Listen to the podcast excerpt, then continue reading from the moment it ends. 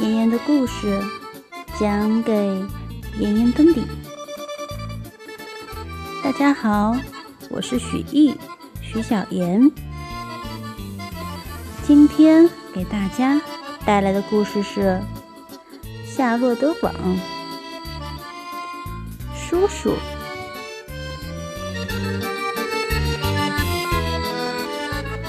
在昨天，朱克曼的明珠威尔伯要去集市了。朱克曼太太给他洗了一个脱脂牛奶澡。夏洛和坦普尔顿也决定和威尔伯一起出发。老杨悄悄告诉威尔伯说：“当他让你进板条箱时，你一定要挣扎。人人都等待着欣赏威尔伯和那漂亮的绿板条箱。大家用力的把威尔伯推进了板条箱，装上卡车，上集市去了。那么今天又会发生什么故事呢？车子开进集市场地时，他们听到了音乐声，看到费米斯转轮在空中旋转。他们闻到被洒水车洒湿了的跑道的灰尘气味，闻到煎牛肉饼的香味，看到气球飘在空中。他们听到羊。在羊栏里咩咩叫，扩音器里有人大声说：“请注意，那辆庞蒂亚克的车主，牌照号码是 H 二四三九的，请把你的汽车开走，不要停在烟火棚前面。可以给我点钱吗？”福恩问道：“也给我一点吗？”艾弗里问道：“我要去转轮盘，赢一个洋娃娃，它一定会停在我要的号码上面。”福恩说：“我要去开喷气式飞机，让它撞另外一架。可以给我买个气球吗？”福恩问道：“可以给我买奶油冰淇淋、干酪三明治、悬钩子汽水吗？”艾弗里问道。“你们孩子别吵，先等我们把猪搬下车。”阿拉布尔太太说：“还是让我们先把孩子们打发走吧。”阿拉布尔先生建议，集市每年只来一次。阿拉布尔先生说着，给了福恩两个二十五分的硬币和两个十分的硬币，又给了艾弗里五个十分的硬币和四个五分的硬币。现在快去吧，他说。不过记住，这钱要用一整天，别几分钟不到就把它们花光了。中午回到卡车这里来，我们一起吃中饭，别乱吃一通，肚子疼。要是去荡高空秋千，阿拉布尔太太说。可要抓紧了，你们要抓得十分紧。我的话听进去没有？别走丢了，朱克曼太太说。别弄脏了，别热坏了。他们的妈妈说。提防扒手，他们的爸爸叮嘱说。马来了。不要过跑道，朱克曼太太在后面叫。两个孩子手拉手，朝着旋转木马，朝着美妙的音乐，朝着惊人的冒险，朝着奇妙的、兴奋的、蹦蹦跳跳的跑去，跑进那神奇的游艺场。那里没有爸爸妈妈保护他们，指点他们。他们可以快快活活、自由自在，爱干什么就干。阿拉布尔太太静静地看着他们走开，接着她叹了口气，接着她醒醒鼻子：“你真认为这样做好吗？”他问道。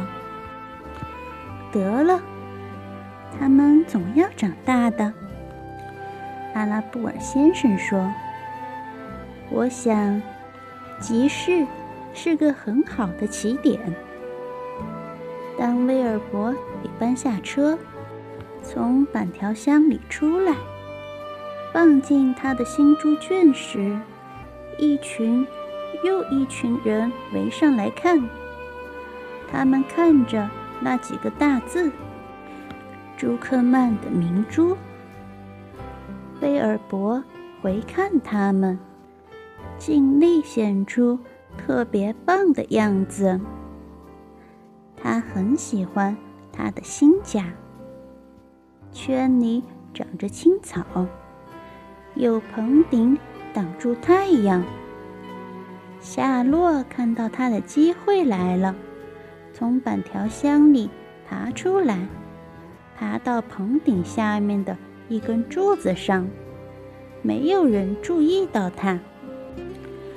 坦普尔顿不想在大白天出来，他静静地待在箱底的麦草下面。朱克曼先生在威尔伯的食槽里倒进一些脱脂牛奶，插了些干净的麦草。放进他的猪圈里，然后和朱克曼太太以及阿拉布尔夫妇一起走开，去牛棚看纯种母牛，去看各种东西。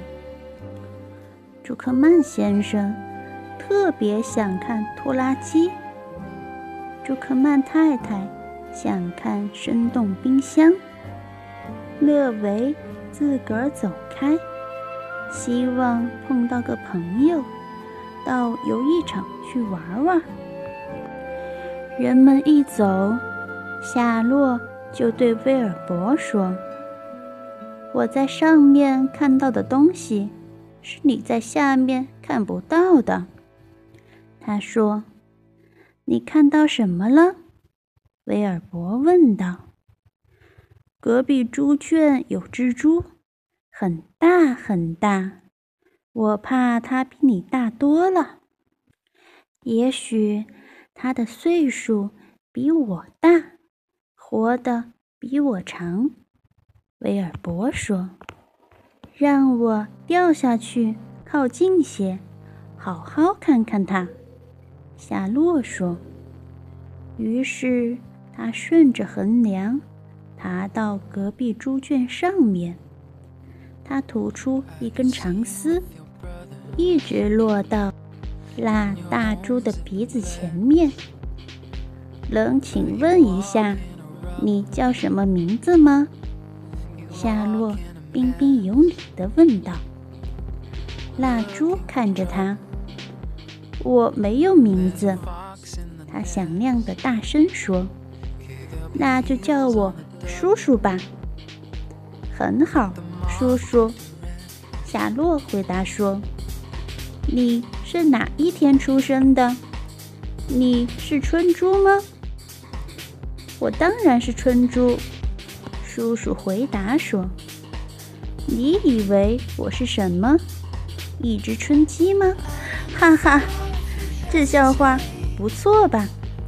对吗，小妹妹？”相当滑稽，夏洛说：“不过我听到过更滑稽的。很高兴碰到你。现在我得走了。夏洛慢慢的爬上去，回到威尔伯的猪圈。他说他是只春猪。夏洛禀报说：“也许是的。有一件事可以肯定，他太不讨人喜欢了。他太放肆，太吵闹，还叽叽呱呱的说些撇脚的笑话。还有，他一点没你干净，也不及你讨人喜欢。我和他。”就谈了两句，已经觉得很不喜欢他。不过，由于他个子大，有分量，赢这只猪可不容易。威尔伯，可是有我相助，这件事做得到。你什么时候开始结网呢？威尔伯问道。要不是太累，今天下午，夏洛说：“这几天最小的事也会把我累坏。我似乎没有以前那种精力了。我想是岁数的关系。”威尔伯看着他的朋友，夏洛看上去肿胀的厉害，像是很累的样子。听你说觉得不舒服，我特别难过。夏洛，他说：“也许你结出网来，捉上两只苍蝇会感到好些。也许吧。”夏洛有气无力地说：“不过我感觉到像是漫长一天到了尽头。”他倒过来，挂在天花板上，开始打盹，留下威尔伯十分担心。整个上午，人们走过威尔伯的猪圈，几十几百个陌生人停下来看他，赞美他一身丝一样细柔的白毛，它卷曲的尾巴，它善良的表情。和光彩照人。接下来，他们到隔壁猪圈去看躺在那里的更大的猪。菲尔伯听到有几个人称赞叔叔的大个子，他没法不听到这些评语，没法不担心。现在加上夏洛感觉不舒服。他想：“哦，天啊！”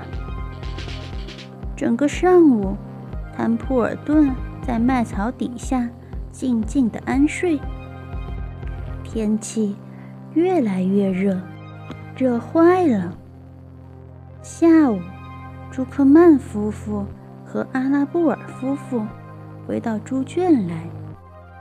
过了几分钟，福恩和艾弗里。也露脸了。福恩抱着一只玩具猴子，吃着爆米花焦糖。艾弗里把一个气球拴在他的一只耳朵上，啃着冰糖苹果。孩子们又热又脏，真是热啊！朱克曼太太说：“热死人了。”阿拉布尔太太说：“拿着一张生动冰箱的广告，拼命扇风。他们一个个爬上卡车，打开饭盒。太阳无处不晒，似乎没有人觉得肚子饿。”评论员什么时候评定威尔伯呢？朱克曼太太问道：“至少要到明天。”朱克曼先生说：“勒维回来了，拿着迎来的一条印第安毯子。这正是我们需要的，艾弗里说：“一条毯子，当然需要。”乐维说：“他把毯子搭在卡车两边的侧板上，就像一个小帐篷。孩子们坐在毯子下的阴影里，觉得好多了。吃过中饭，他们。”伸展手脚，睡着了。